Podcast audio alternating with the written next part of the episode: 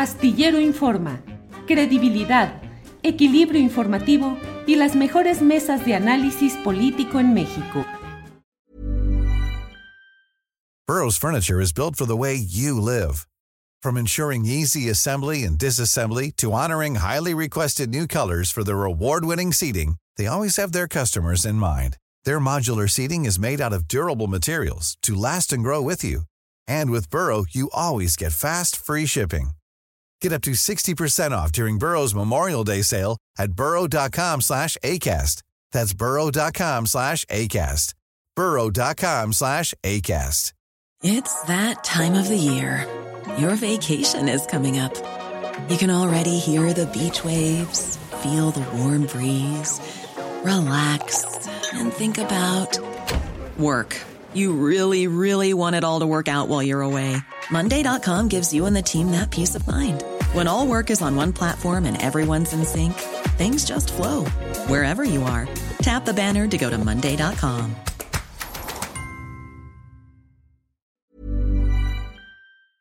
Nos vamos directito porque ya están aquí mis compañeros. Juan Becerra Costa, buenas tardes, Juan. ¿Qué pasó, Julio? Qué gusto saludarte a ti, a Daniel, Arturo, a quienes nos acompañan. Buenas tardes. Buenas tardes. Daniela, buenas tardes. Hola, ¿qué tal, Julio? Muy buenas tardes. Saludos a todos los que nos escuchan y un abrazo a Juan Becerra, Arturo Cano. Un gusto estar con ustedes. Arturo Cano, buenas tardes. Muy buenas tardes. Buenas tardes a mis compañeros de mesa, a ti, Julio, y a todas las personas que nos siguen por la vía que sea.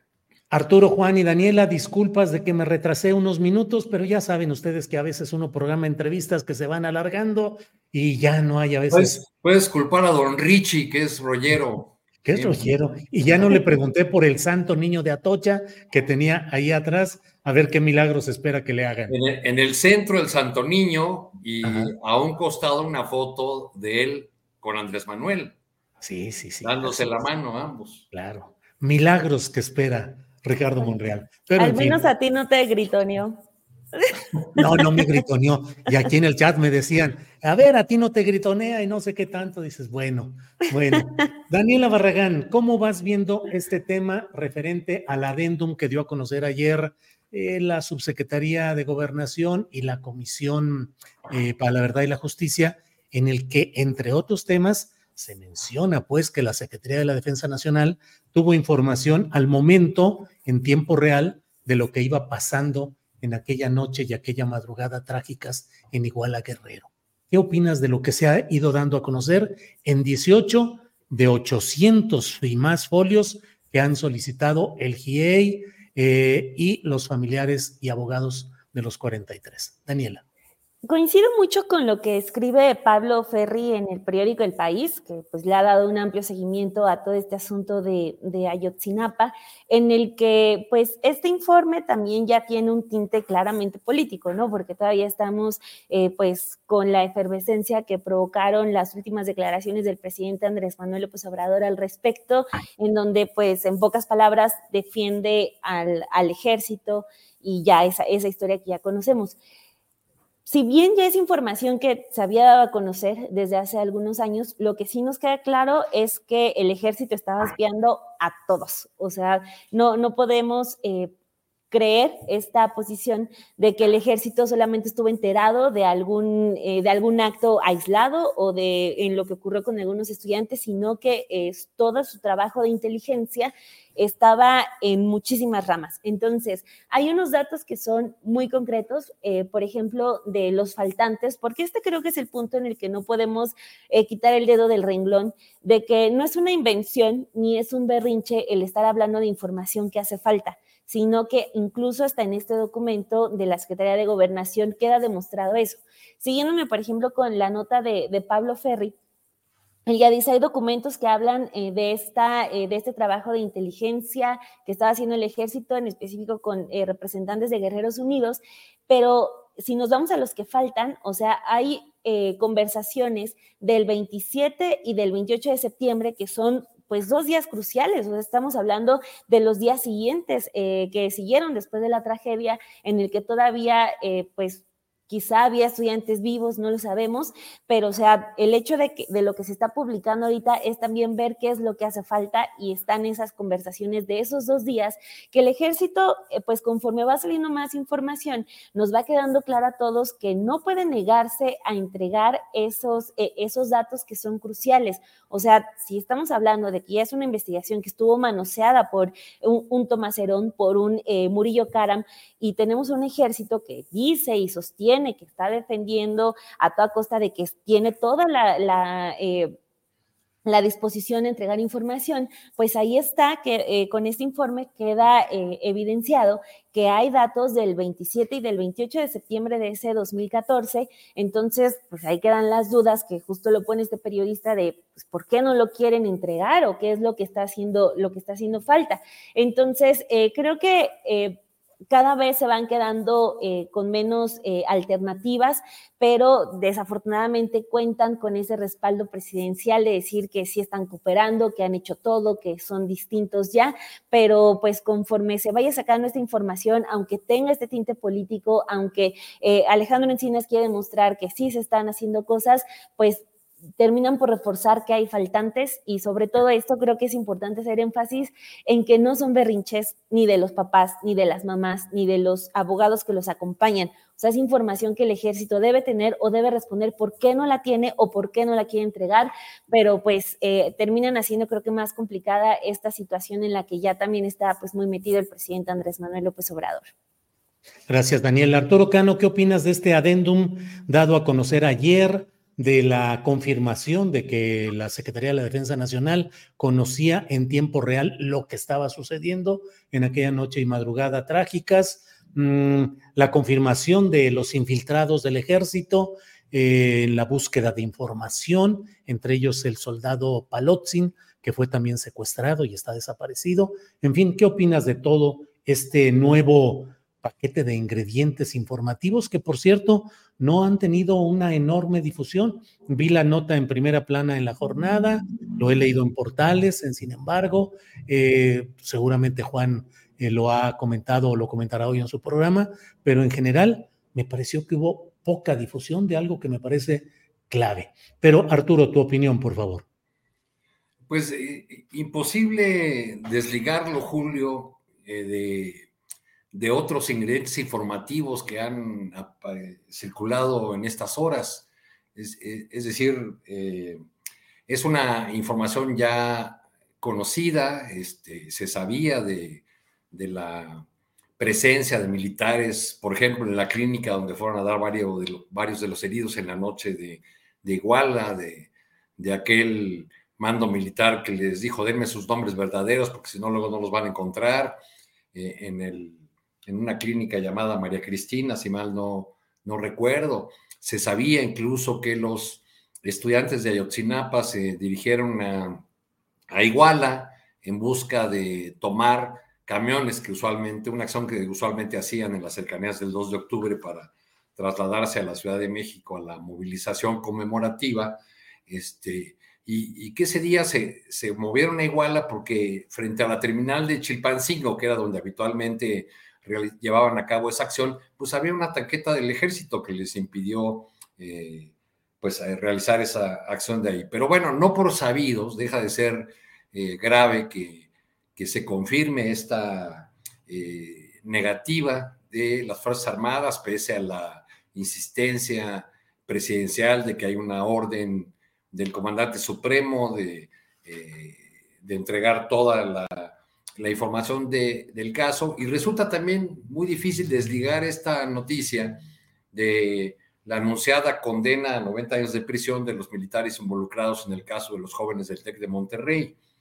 Eh, y también de la ya anunciada salida del subsecretario Alejandro Encinas, quien hace poco acaba de decir que se va a incorporar al, equipo de Claudia Sheinbaum, lo cual eh, parece indicar que que, pues se va, que deja la subsecretaría, que deja eh, sobre todo este importante encargo que ha tenido a lo largo de, varios años, porque a los ojos de muchos ah, analistas, pues ya resulta un tanto eh, difícil de sostener la posición de, Alejandro Encinas ahí a cargo de, los asuntos que tienen que ver con Ayotzinapa, con los, con los desaparecidos, sobre todo por los frecuentes eh, choques que ha tenido desde el punto de vista político, informativo, con las eh, Fuerzas Armadas eh, y, también que, que, ha llevado incluso a la, a la, denuncia de que ha sido espiado o que fue espiado con, el, con este sistema de, de Pegasus. Entonces, bueno, es un, cóctel que pese a los a los llamados eh, que puedan venir de, de Palacio Nacional o de, o de, figuras que están actualmente buscando candidaturas en el sentido de, de, que hay que abrazar a los, a los militares, pues todos estos ingredientes hacen eh, difícil pensar que esos abrazos eh, pues no llegarán mientras no se reparen las injusticias y, y, mientras no haya una disposición plena de las Fuerzas Armadas a aclarar muchos asuntos en los que tuvo una participación crucial. Gracias, Arturo. Em, Juan, antes de pedirte tu opinión, déjame poner esta imagen de la fotografía con la cual la doctora Claudia Chainbaum da cuenta. Dice, el día de ayer platiqué con Alejandro Encinas, compañero de lucha de hace muchos años. Lo invité a que nos apoyara en el proceso que se avecina y aceptó gustosamente. Eso es lo que ha puesto en sus redes la doctora Claudia Chainbaum. Eh, ¿Qué opinas sobre este tema, Juan Becerra Costa? No está diciendo exactamente que ya se vaya antes de tiempo, sino que apoyará el proceso, cuándo, de qué manera, aunque, Juan, no sé, pero yo he escuchado desde hace semanas atrás las versiones claras de que ya se va Alejandro Encinas y ya se va Alejandro Encinas. Es de, esos, de esas versiones en Radio Pasillo. ¿Qué opinas del adendum, de la información de anoche y de esta fotografía y la invitación Alejandro Encinas? Juan. Julio, están dando por hecho oficial, pero que todos sabemos que está sucediendo, que es la salida de Alejandro Encinas. Pero ojo, no es oficial, ¿eh? Todavía no lo dicen. Sí, sí se está. Parece que se cierra un ciclo perdón, por parte de perdón, Juan, se está trabando. Este, reinicias, por favor, lo que nos decías. ¿Cómo ves si reinicio mejor mi computadora? Porque ya me escuchas. Ahí te escuchamos. Si se vuelve a trabar, te digo para, para reiniciarla. Adelante. Bueno, pues te digo que es algo no Se nos sigue pasmando. Se nos sigue pasmando, Juan. Vamos a reacomodar la, computadora y regresamos en unos segunditos contigo. Gracias, Juan. Em, Daniela Barragán, ¿cómo ves este anuncio de un nuevo destino para Alejandro Encinas, que insisto, y lo dice bien Juan Becerra Costa, no es una salida oficial, pudiera quedarse hasta el último día del sexenio y luego incorporarse, pero políticamente llama mucho la atención que se haya dado este adendum digamos, tan eh, arriesgado, tan avanzado, me parece a mí, en algunos terrenos por parte de Alejandro Encinas, como si fuera el último reporte antes de decir, ya me voy, pero eso es una especulación. ¿Qué te parece a ti, Daniel? Creo que yo también me ando cortando un poquito, a ver si no falla eh, mi internet ahorita, pero este, bueno, con Encinas tengo como una especie de puntos encontrados, porque eh, primero lo reconozco como un político que en muchos momentos he pensado en que es muy afortunado que ocupe espacios, ¿no? O sea, eh, creo que le toca bailar con la más fea, para decirlo de una manera muy rápida, que es este asunto de Ayotzinapa, pero el quedar en medio del presidente y en medio del ejército. Eh, y ahí es donde, pues, desafortunadamente ha llevado las de perder. Pero este, creo que ahí voy a sonar quizás hasta contradictoria, pero es una muy buena señal que Claudia esté incorporando a este tipo de perfiles en lugar de los Rommel Pacheco, en lugar de las olas azules, porque pues se tiene que rodear de la gente que ha estado en el movimiento, no solamente ya en Morena, porque esta, digamos, ha sido la temporada más sencilla que es cuando ya está el boom, el tsunami, López Obrador, sino hasta en los momentos complicados, ¿no? Encinas estuvo muy, muy cerca del presidente Andrés Manuel López Obrador. Él se queda cuando eh, el presidente se va, primero por lo del desafuero, pero ya después también para buscar candidatura presidencial en 2006. O sea, es un hombre de muchas batallas, Alejandro Encinas. Creo que por el asunto de Ayotzinapa es el papel eh, que no lo dejó brillar como un político, como un buen político que es, pues creo que ahí el presidente fue muy claro en cuanto eh, de qué bando iba a estar su preferencia, que es la del ejército, y pues Encinas, de hecho, hasta se queda con el asunto eh, del espionaje de Pegasus, que ya también estaban mencionando, se denuncia que su teléfono está infectado, nadie hizo el mayor escándalo, ¿no? O sea, más bien se sintió como que lo dejaron solo de, ah, pues qué mal que te espían, pero es el ejército y no pasa nada. Entonces, eh, creo que no lo ayuda mucho el papel que, le, que le toca desempeñar en esta administración. Claro que también queda con esa mancha de no haber logrado romper esos cercos, pero pues son cercos que ni el propio presidente ha querido, desde nuestra perspectiva, romper. Entonces, eh, pues ojalá se le abra una nueva oportunidad, este, incluso cuando fue candidato al gobierno del Estado de México, creo que, si no me equivoco, compite cuando gana Erubiel Ávila, para los mexiquenses era como, híjole, o sea, sería una cosa tremenda que llegara un hombre como Encinas. Obviamente ahí también estaba muy complicada la victoria, pero este, creo que sí es un político que merece eh, un espacio y que creo que el, equipo que lo tenga eh, también va a tener eh, mucho, mucho de positivo el sumar a los Encinas, porque aunque ya tenga lo de Ayotzinapa, es mejor confiar en esos perfiles que en estos nuevos que llegan ya nada más acomodarse, ya llegan a lo cómodo y al menos yo sí prefiero un perfil como el de Encinas, que es más de batalla. Gracias, Daniela. Juan Becerra, ¿ya estamos reintegrados? Pues no sé, a ver, un conteo del 10 al 9, ¿me están escuchando? No se escucha nada, absolutamente nada. No, claro que sí se escucha, Juan. Sí te escuchas muy bien. Juan, sobre este tema de Alejandro Encinas, ¿hace bien en dejar un cargo o debió haberlo seguido hasta el final? Me pregunto, ¿No será que ahora todo está siendo como reciclado, como puesto en ceros? Ya cuando se acerca el fin del sexenio, llegará otro subsecretario que de aquí a que se entera, se informa y avanza, pues el tiempo va a ir caminando. Pero en fin, ¿qué opinas de esta situación en la cual está colocado eh, Alejandro Encinas? Ayer dando un adendum eh, complicado en información y hoy anunciándose ya que tiene esa invitación, que no tiene fecha de instalación, pero que está invitado a incorporarse al equipo de Claudia Sheinbaum. Juan, por favor. Pues qué te digo, Julio, parece que Alejandro cierra un ciclo justo en el momento en el que de acuerdo al contexto y a los hechos como se han venido dando tendría que hacerlo. Y te decía, no es oficial, pero todos sabemos que así sucederá en los próximos dos días por lo menos, ¿no? Que se separará de su encargo para sumarse a la campaña de, Claudia Sheinbaum, a sus recorridos, a sus giras, este, que de ellas hablaremos más adelante, un hombre de izquierda, pues de los pocos, como Claudia, por ejemplo, que no ha estado en el PRI o en el PAN o en otros partidos que no sean de izquierda, un hombre que está en la lucha, la cuarta transformación desde el inicio, un gran cuadro, y bueno, pues se suma a eh, el trabajo de Claudia Sheinbaum y qué bueno, la verdad. Y sobre el adendum que, decías, pues eh, lo sabemos que el ejército lo supo todo, ¿no? Y no después, sino durante la desaparición de los jóvenes.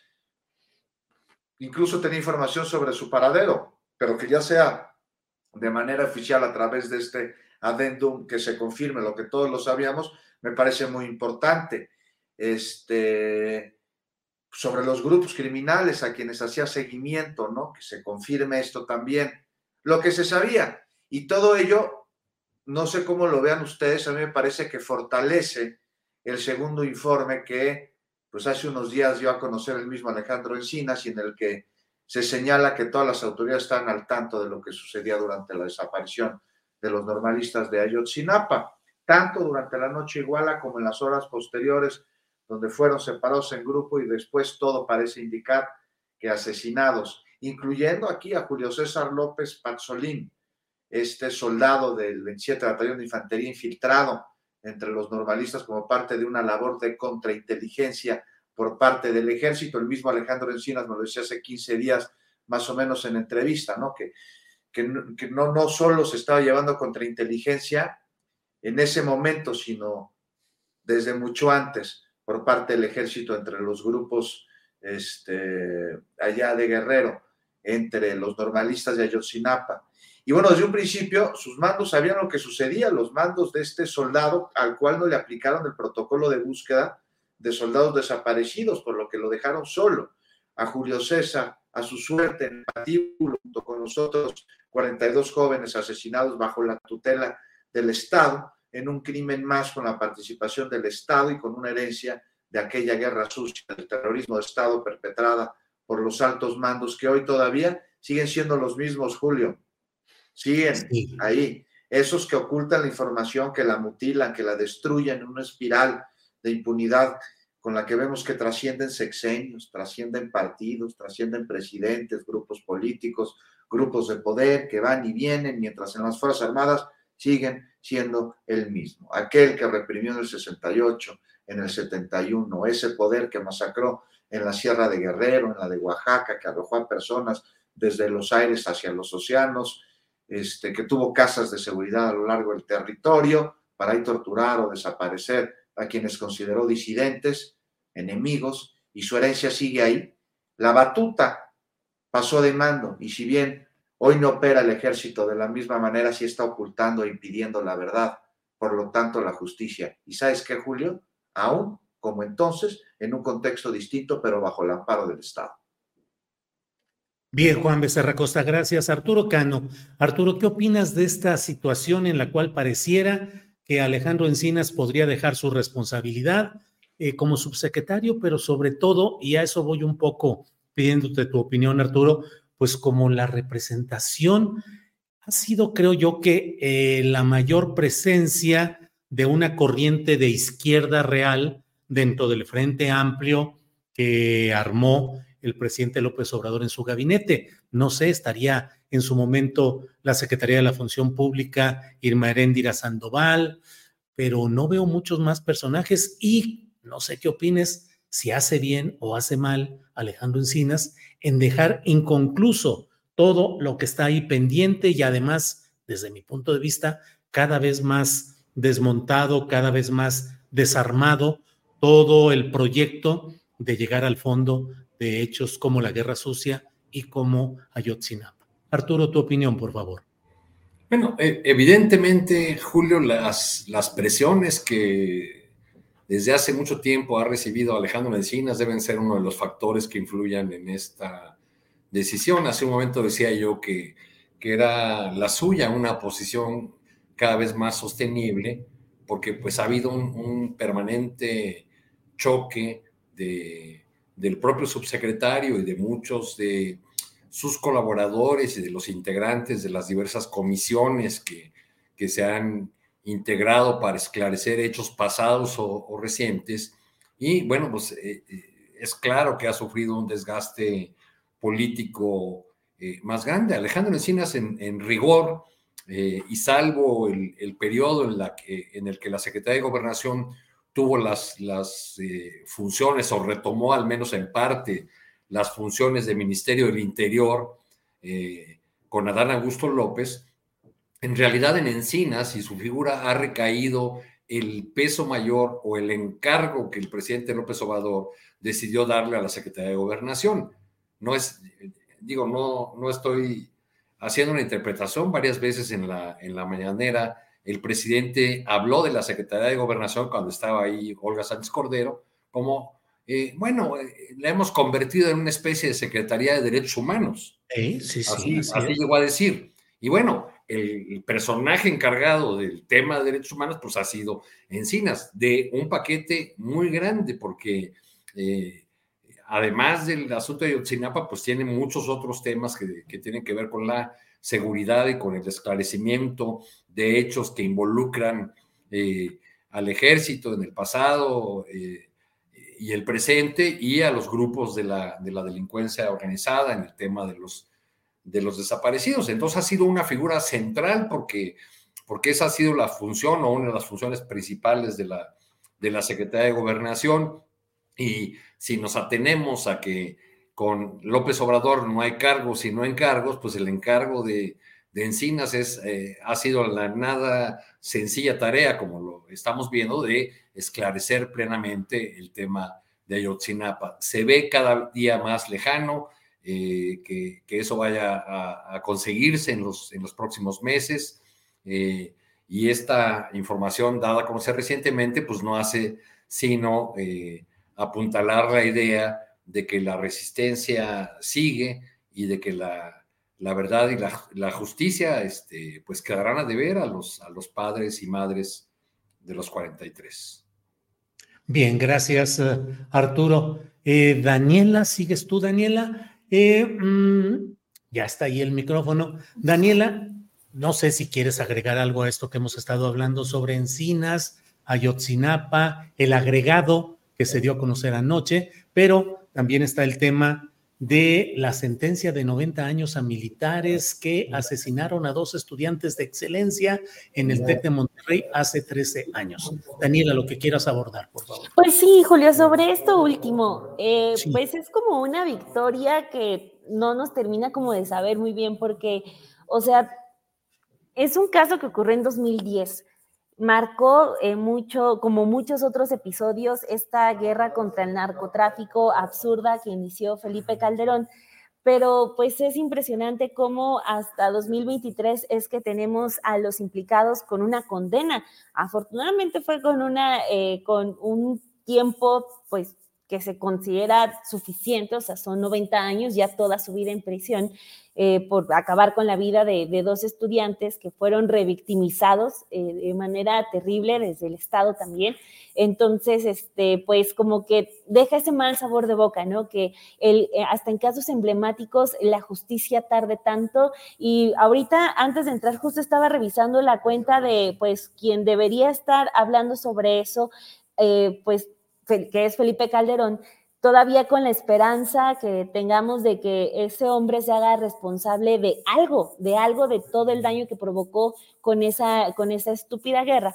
Entonces, pues anda tuiteando de otras cosas, ¿no? Está muy preocupado por el asunto de los fideicomisos, que el Poder Judicial no se toca, pero pues desafortunadamente lo tenemos como en, habitando en su propio mundo en el que no hubo masacrados, en el que no hubo violencia desatada por eh, su política que él inició junto con Genaro García Luna. Entonces, pues queda eso, ¿no? Eh, un descanso para eh, los defensores que estuvieron pugnando para que le dieran justicia a estos dos jóvenes, a los familiares que van a encontrar un poco de paz, pero pues todavía estamos ante una justicia que es tardía y ante una justicia que pues sí toca a los militares, pero desafortunadamente no toca a quienes nos gustaría, que es pues el propio Felipe Calderón, que anda muy campante. Bien, Daniela Barragán, gracias. Eh, Juan Becerra Costa, ¿qué opinas de este tema de la sentencia 13 años después a cinco militares por el caso de los jóvenes asesinados en el TEC de Monterrey? Pues no sé, Julio, mira, 13 años de este asesinato de estos dos jóvenes estudiantes del TEC eh, de Monterrey por elementos del ejército. Pues vemos esta sentencia así de 90 años a cinco de ellos, a los cinco militares que participaron. Este, es importante ver eh, qué dice la sentencia que dicta el juez dice que es homicidio calificado, pero traen un agravante y es el de ventaja. Y aquí hay algo que me parece muy digno de analizarse, porque además de la sentencia, es muy importante que, la justicia haya terminado, eh, que fueron los soldados. This Mother's Day, celebrate the extraordinary women in your life with a heartfelt gift from Blue Nile. Whether it's for your mom, a mother figure, or yourself as a mom, find that perfect piece to express your love and appreciation. Explore Blue Nile's exquisite pearls and mesmerizing gemstones that she's sure to love. Enjoy fast shipping options like guaranteed free shipping and returns. Make this Mother's Day unforgettable with a piece from Blue Nile. Right now, get up to 50% off at BlueNile.com. That's BlueNile.com. Burrow's Furniture is built for the way you live. From ensuring easy assembly and disassembly to honoring highly requested new colors for their award winning seating, they always have their customers in mind. Their modular seating is made out of durable materials to last and grow with you. And with Burrow, you always get fast, free shipping. Get up to 60% off during Burrow's Memorial Day sale at burrow.com slash ACAST. That's burrow.com slash ACAST. burrow.com slash ACAST. Quienes asesinaron a Jorge y, a Javier, este, sobre todo en el momento en el que se da esta sentencia, que es uno de mucha tensión por temas relacionados justo con el ejército y un gobierno de izquierda cuyos integrantes y causa han luchado desde hace décadas por encontrar justicia ante los actos cometidos desde y por las Fuerzas Armadas contra la población, gobierno, por cierto, que algunos de sus integrantes fueron justo víctimas de aquel Estado represor que tuvo como brazo armado el ejército y hoy mientras se señala la nula cooperación del ejército en temas de esclarecimiento, de justicia, de verdad por crímenes cometidos en el pasado, incluso su impedimento para dar con la verdad de ellos, de crímenes de terrorismo de Estado, este, y, con la percepción esta que estamos teniendo, que se protegería diciendo que no es cierto que hayan ocultado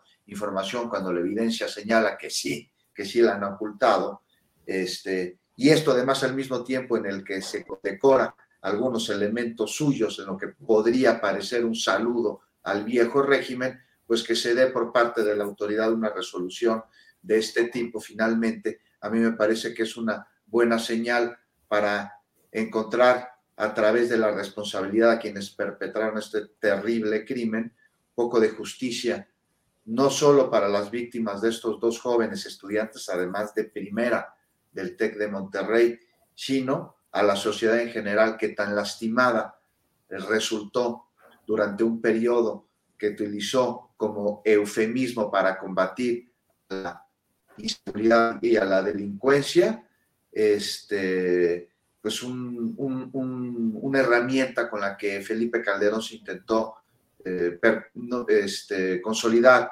en el poder, un poder que arrebató un presidente espurio y al mismo tiempo, bueno, pues veíamos que este, colaboró con crímenes de delincuencia organizada para darle viabilidad a esta mal llamada guerra contra el narco, porque fue la guerra contra unos narcos por parte de otros narcos que colaboraban con el gobierno federal. Pues, pues ahí está, Julio, finalmente hay condena y eso siempre es una buena noticia. Sí, Juan Becerra Costa, gracias. Arturo Cano, ¿qué opinas de este tema de los jóvenes asesinados en el TEC de Monterrey 13 años después y la sentencia a los militares. Arturo Cano. Tu micrófono, Arturo. Realmente, Julio, después de lo que han dicho los compañeros y sobre todo después de escuchar a la mamá de uno de los muchachos, yo no puedo, no puedo decir eh, mucho más. Me, impresiona la, tranquilidad de de, la señora y, sobre todo la manera como la que dice vale la pena seguir luchando en referencia a, las madres buscadoras, a las, a las eh, miles y miles de personas que siguen eh, buscando justicia en un país donde estamos discutiendo eh, los fideicomisos de la Suprema Corte o del Poder Judicial despilfarro y guardaditos eh, irregulares para algunos, eh, derechos adquiridos para otros, pero ahí detrás de ese, de ese ruido del que, este, eh, que ha provocado durante esta semana la discusión de los fideicomisos del Poder Judicial, está la, la, realidad de un sistema de justicia, y eso incluye a las, a las fiscalías. La señora dijo muy claramente que la mayor resistencia que encontraron en su caso fue el de la Procuraduría de, de entonces, este, pues ahí está la realidad de un sistema de justicia que no funciona para la mayoría de los mexicanos, que, funciona muy bien en sus altas esferas para eh, favorecer a los poderosos, para favorecer a las élites, este, y que funciona en sus medianos y bajos niveles, el de jueces, MPs y, y toda ese, esa estructura, para favorecer ya sea la delincuencia o o a las víctimas eh, que no tienen otra más que dejar aceptar la extorsión, el soborno, entregar eh, dinero para, para, poder agilizar sus asuntos eh, o sus casos. detrás de esa discusión de los fideicomisos de la, del Poder Judicial está un país donde la mayor parte de los delitos, 97% o más, continúan impunes. Esa, esa es la realidad. Bien, Arturo, gracias. Daniela, Daniela Barragán, déjenme un poquito aquí que se tarda en cambiar la imagen, ya estamos por ahí. Daniela, eh, los diputados ya aprobaron la extinción de estos fideicomisos del Poder Judicial, 15 mil millones de pesos, falta el Senado, donde la mayoría de Morena y aliados seguramente lo sacarán adelante, pero luego vendrá la etapa de las acciones de inconstitucionalidad que van a resolver los propios implicados que son la élite, que es la élite del Poder Judicial Federal, la Suprema Corte de Justicia de la Nación. ¿Cómo ves esta batalla y qué tanto realmente se podrá hacer en esa materia de reforma judicial según lo que se va planteando hasta ahora? Daniela. Va a ser muy interesante lo, que se venga porque afortunadamente tenemos datos, porque lo que sí he visto es que eh, hay ha habido mucha desinformación, curiosamente, en este, en este tema, al hablar, por ejemplo, de la afectación a los 55 mil trabajadores. O sea, solamente el video que se hizo viral el día de ayer, eh, donde la oficial mayor de la Suprema Corte de Justicia de la Nación habla de que, o sea, confirma todo esto que, pues, el presidente López Obrador le mete eh, mucha, mucho de política, pero cuando uno habla de los datos, como que aterrizas todo el discurso. Ayer justo la oficial eh, mayor de la, de la Suprema Corte lo que hace es decir, sí, o sea, son 400 millones de pesos de uno de los fideicomisos para la alimentación, solo para la alimentación de 1.700 trabajadores. O sea, toda esta discusión de los fideicomisos pues en pocas palabras creo que logró sacar de la madriguera a los ministros, a los jueces, o sea, porque pues estuvieron muy cómodos, ¿no? Gozando, recibiendo, acumulando, pero pues llega un momento en el que más allá de la batalla política que tenga el presidente López Obrador, creo que eh, es un tanto vergonzoso cómo intentan hacer oídos sordos esta eh, pues inconformidad de muchísima gente decir ya no queremos que se sigan acumulando esos privilegios. Ya no queremos ese tipo de política. Le pasó y les fue muy mal a Lorenzo Córdoba y a Ciro Murayama, que ellos desde el INE se atrincheraron en los privilegios. Pues bueno, también eh, lo que está haciendo el Poder Judicial es lo mismo y pues estamos viendo que las, eh, pues la respuesta de la gente no es la mejor. O sea, a diferencia eh, de lo que vimos con el INE, hasta ahorita el PAN abiertamente no ha llamado a movilizarse en las calles ni decir la Corte no se toca por el momento ni abiertamente, porque ese es el otro tema. Primero, lo que mencionaba es que bueno que ya salieron del escondite en el que estaban muy cómodos y estaban pasando eh, esa, esa élite una tras otra, gozando y pasándola muy bien. Del otro lado es lo que creo que sí me da un poco más de temor, que es un camino que puede encontrar la oposición y el Poder Judicial, no solamente para el asunto de los fideicomisos, sino para cualquier otra política. O sea, lo que hablo y el presidente, que en la mañanera, a diferencia de otros días en los que se aprueba algo que él impulsó, por lo regular siempre felicitaba a los eh, senadores o diputados de Morena por haber aprobado algo, en este caso no, o sea, no, no lo vimos victorioso, sino es, ya sabemos lo que se viene, que va, vamos a tener a una corte que va a ser juez y parte, porque él habla de esta relación entre la Corte y menciona a Santiago Krill, es la segunda vez que lo hace, hoy lo hizo de nueva cuenta, diciendo que ya están viendo el camino para impugnar y que pues todo esto que vimos de los fideicomisos pues simplemente no pase. Entonces, pues obviamente eh, si la Corte se está manifestando en contra de que les eliminen los privilegios y llega una impugnación, pues claro que va a, darle la razón a quien impugne y a recuperar su bolsa de, miles de millones de pesos.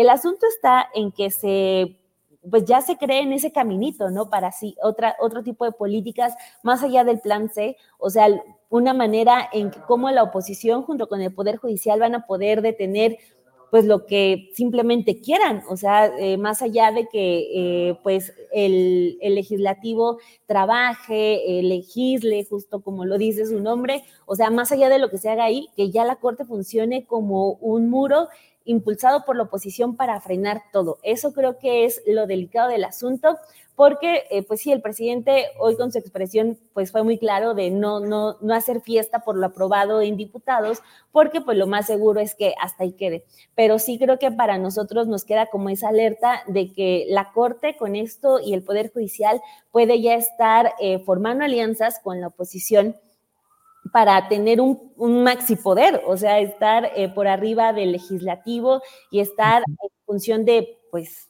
quién sabe quién, Claudia X González, un Santiago Krill, no sabemos, pero creo que sí es muy peligrosa esa alianza. Digo, lo que rescato es el, el, asunto de los datos, la información que tenemos, el que podamos hablar del Poder Judicial, pero lo otro creo que es muy delicado. Bien, Daniela, gracias. Eh, Juan Becerra Costa, ¿qué opinas de este tema? Eh, ¿Cómo ves eh, eh, todo lo relacionado con este tema que estamos hablando? La batalla del Poder Ejecutivo contra el Poder Judicial avanzará ante las impugnaciones que se hagan ante la propia Suprema Corte de Justicia. Será una bandera electoral para 2024. ¿Qué opinas, Juan? Pues cuando se habló, se propuso que magistrados y jueces, ministros del Poder Judicial fueran designados a través del voto popular, partiendo, por supuesto, de una terna compuesta por cuadros que tuviesen, que, que, este, juntaran los requisitos fundamentales, indispensables para el cargo, pues la gente se rió, se burló.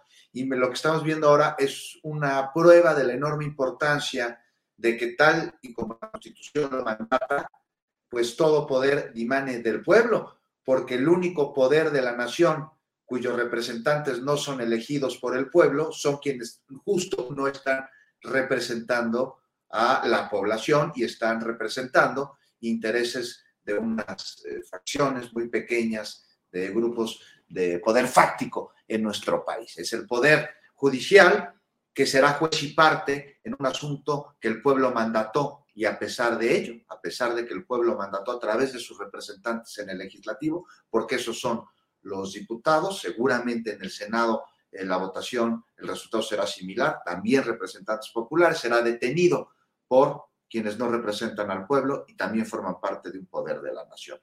Era de esperarse eh, que se aprobara en la Cámara de Diputados, tanto en lo particular como en lo general, este dictamen, eliminar 13 fideicomisos del Poder Judicial.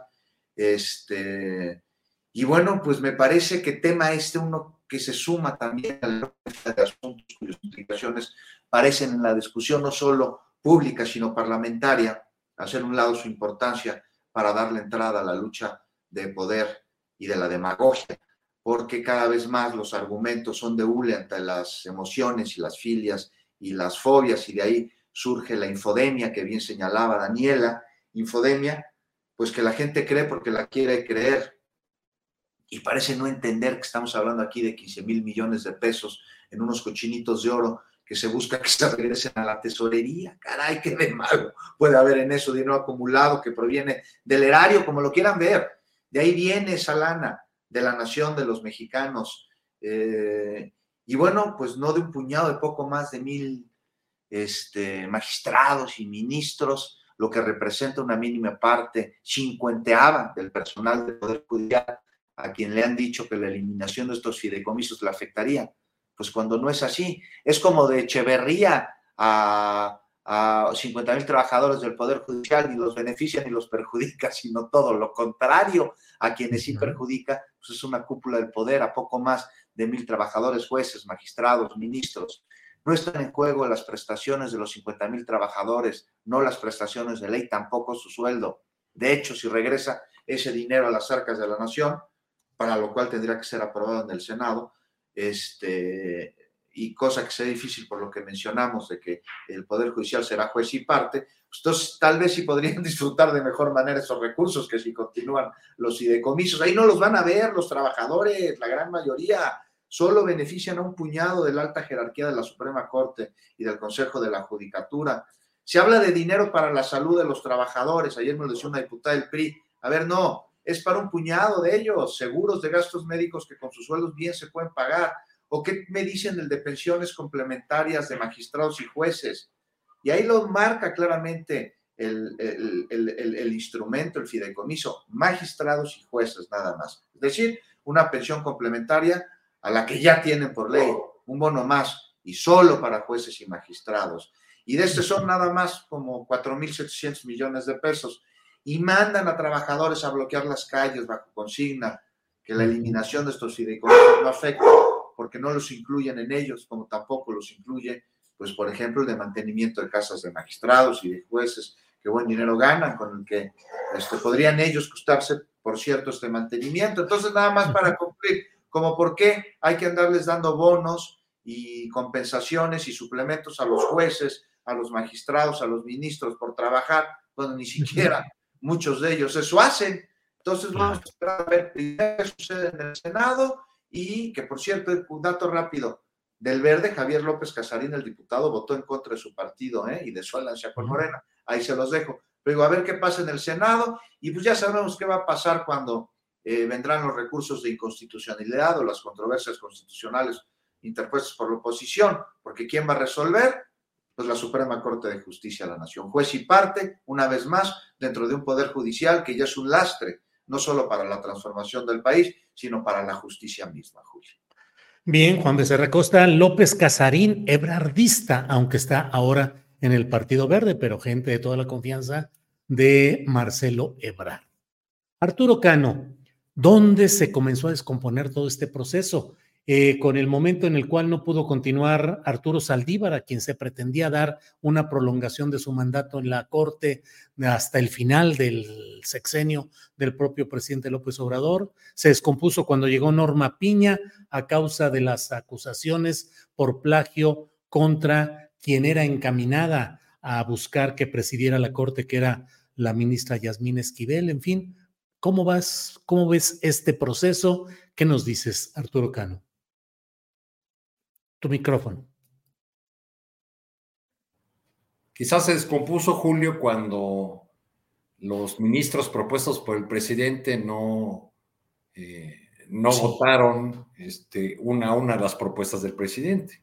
Ese es uno de los factores. Luego, pues no, no se consiguió esa eh, curiosa ampliación de mandato de Saldívar que, que se buscaba.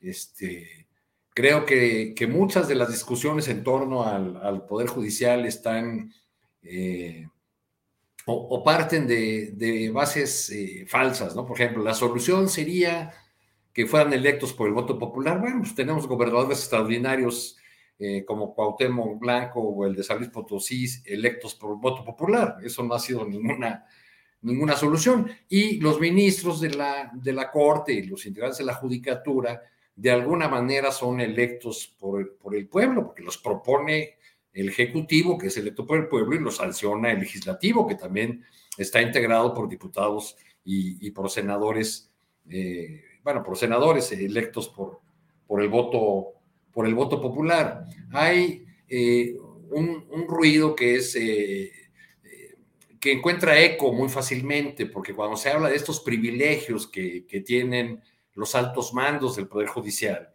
pues eso cala en, la gente, en un, en un país con, con, bajos ingresos en general.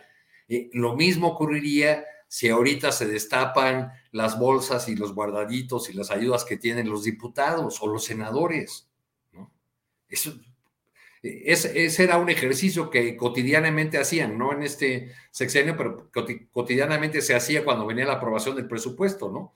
Desde Hacienda mandaban a los medios de comunicación un montón de, este, material para esas columnas de, trascendidos en las que eh, se hablaba de los privilegios de los diputados, en cuanto ganaba un diputado presidente de una comisión, en los automóviles, los eh, gastos de representación, el reparto de dineros que se hacía en el legislativo. No se está discutiendo además todos los fideicomisos, por ejemplo, los del ejército. En fin, pero al final, si uno ve con frialdad lo que se aprobó en la Cámara de Diputados, se dice que eh, pues no se pueden extinguir de, un día para otro esos municipios, no será un dinero que regrese mágicamente de un día para otro a las arcas de la tesorería, porque hay obligaciones adquiridas y se va a cumplir eh, los propósitos para los que fueron creados esos fideicomisos, de al, final, al final llegarán los remanentes al, presupuesto público. Por supuesto que hay privilegios, por supuesto que hay un poder judicial que no se funciona, pero eso eh, que no funciona, pero eso eh, no es lo que se está discutiendo, se están discutiendo que pues, el, fideicomiso de los 400 millones de los ministros para sus comidas, pues sí, que se los quiten, pero no es el, el fondo y tampoco podemos pensar en los trabajadores del Poder Judicial como una manada de borregos a los que mandan a, bloquear las calles. Perdón, son gente eh, profesional que tiene un criterio, que cree que se están afectando sus derechos y que tiene derecho a manifestarse. Bien, gracias Arturo Cano. Bueno, pues estamos ya en la parte final del programa, así es que Daniela Barragán, postrecito, comentario, reflexión, lo que tú desees, por favor, Daniela. Ah, bueno, pues la semana pasada o antepasada les hablaba de un reportaje que publiqué sobre este, los libros del PRI de Alito Moreno. Pues ahora les voy a platicar de los asesores del PRI rápidamente. Es un, un texto que pueden encontrar en Sin embargo, porque, o sea, aunque el PRI ahorita es el partido que lidera en las encuestas ante la pregunta de por cuál partido nunca votarías, o sea, está haciendo gastos impresionantes. O sea, por ejemplo, de enero a octubre de este año, el partido ha gastado 40 millones de pesos solo en asesorías. Uno de los ganones es este Luis Carlos Ugalde, o sea, el del IFE, o sea, el que estuvo cuando el fraude de 2006, o sea, lleva tres años siendo contratado por el PRI y le han pagado exactamente por el mismo estudio de eh, riesgos electorales.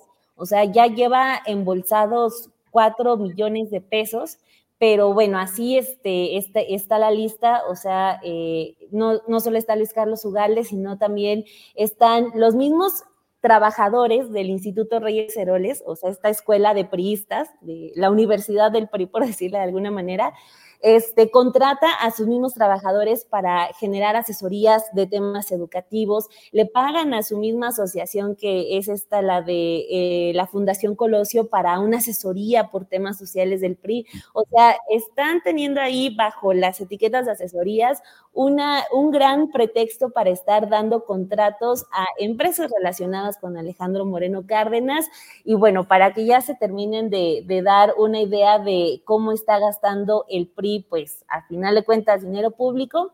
O sea, a diario, diario, cada día, de enero a octubre, o sea, hemos pagado 145 mil pesos por asesorías del PRI. Así que pues los invito a que, a que revisen ese reportaje que está publicado en sinembargo.mx. Muy bien, Daniela. Eh, antes de irnos, déjame compartir esta información que nos llega de Tamaulipas, donde ha sido ahí, aquí tenemos la información eh, referente, giran orden de aprehensión contra exfiscal anticorrupción de Tamaulipas. Es una nota de Luis Salas en Astillero Informa y ahí se da la información de que un juez de control giró orden de aprehensión contra Raúl Ramírez Castañeda, quien fue fiscal anticorrupción hasta el pasado 22 de septiembre, según el portal en un 2x3 que dirige Marta Olivia López. Ramírez, Castañeda está acusado de los delitos de abuso de autoridad, tráfico de influencias y ejercicio ilícito del servidor público. En fin, bueno, pues vamos a seguir adelante. Ahí está esa información disponible. Y bueno, para seguir adelante con el postrecito, Juan Becerra Costa, lo que quieras agregar, por favor. Me llama mucho la atención, Daniela, lo que acabas de mencionar sobre las asesorías que está pagando el PRI. Estamos hablando de, muchísimo dinero. A ver, oye, pero yo te pregunto, Daniel, a ver si podemos regresar a tu imagen así para vernos todos. O sea, ¿cuánto me decías que le están pagando a Ugalde por asesorías con asuntos de riesgo electorales? Mira, deja, me pongo acá en el, en el texto. millones o, billones? no, millones. Millones. millones. Es lo que no bueno, es un dineral. Oigan, yo les cobro 40 mil varos y los asesoro mejor. Los además, le, pagan, Juan, para que les diga lo que quieren oír. No, pero los está asesorando mal. No sé si se han dado cuenta que han venido perdiendo ya en el PRI absolutamente todo.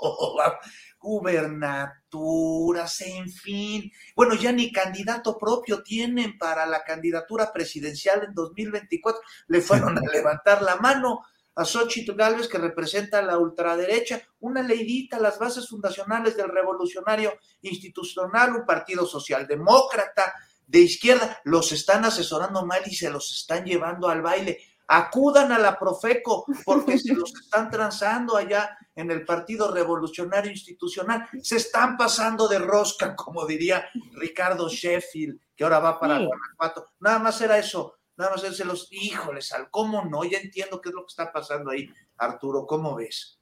Oye, Juan Becerra. Sí, Juan Becerra Costa, pero es que la marca cuesta y la marca es Luis Carlos U. Fraude. Entonces, bueno, pues ahí está definido y por tanto, pues ahí están esos resultados. Está bien, Juan Becerra Costa. Gracias. Arturo Cano, postrecito, por favor. Ahora sí voy a aprovechar para un anuncio contra mi costumbre. Yo casi no los hago, pero eh, al rato viajo a Los Ángeles. Mañana presento allá la biografía política de Claudia Sheinbaum. La presentación para los amigos de Los Ángeles y alrededores va a ser en el Labor Center de la Universidad de California, Los Ángeles, en el centro laboral, que está enfrente del Parque MacArthur, un lugar muy, muy céntrico en Los Ángeles. Ángeles. Entonces ahí los espero. Me han invitado líderes de, de la comunidad migrante de, de California y estaré muy contento de ver a los seguidores de Astillero Informa por allá en esa, la segunda ciudad mexicana del mundo. Arturo, pues muy bien con este viaje y con la presentación de tu libro, que te ha ido muy bien en todo lo que has ido recorriendo. Igual he visto los, eh, los recibimientos y el, la, la, recepción del libro Izquierda de Alejandro Páez Varela y de Álvaro Delgado, y nos da mucho gusto que haya esta profusión de eh, libros para el análisis, la discusión. Que te vaya muy bien, Arturo.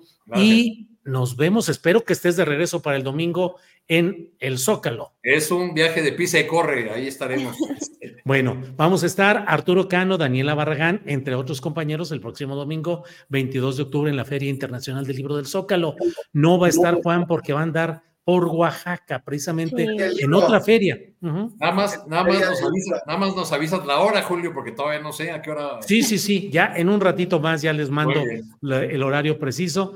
Pero Juan, que te vaya muy bien en esa feria del libro de Oaxaca. Lamentamos que no vaya a estar con nosotros, pero ahí estará tu espíritu y tu presencia. Salió de último momento, incluso tenía una participación ahí en el Zócalo.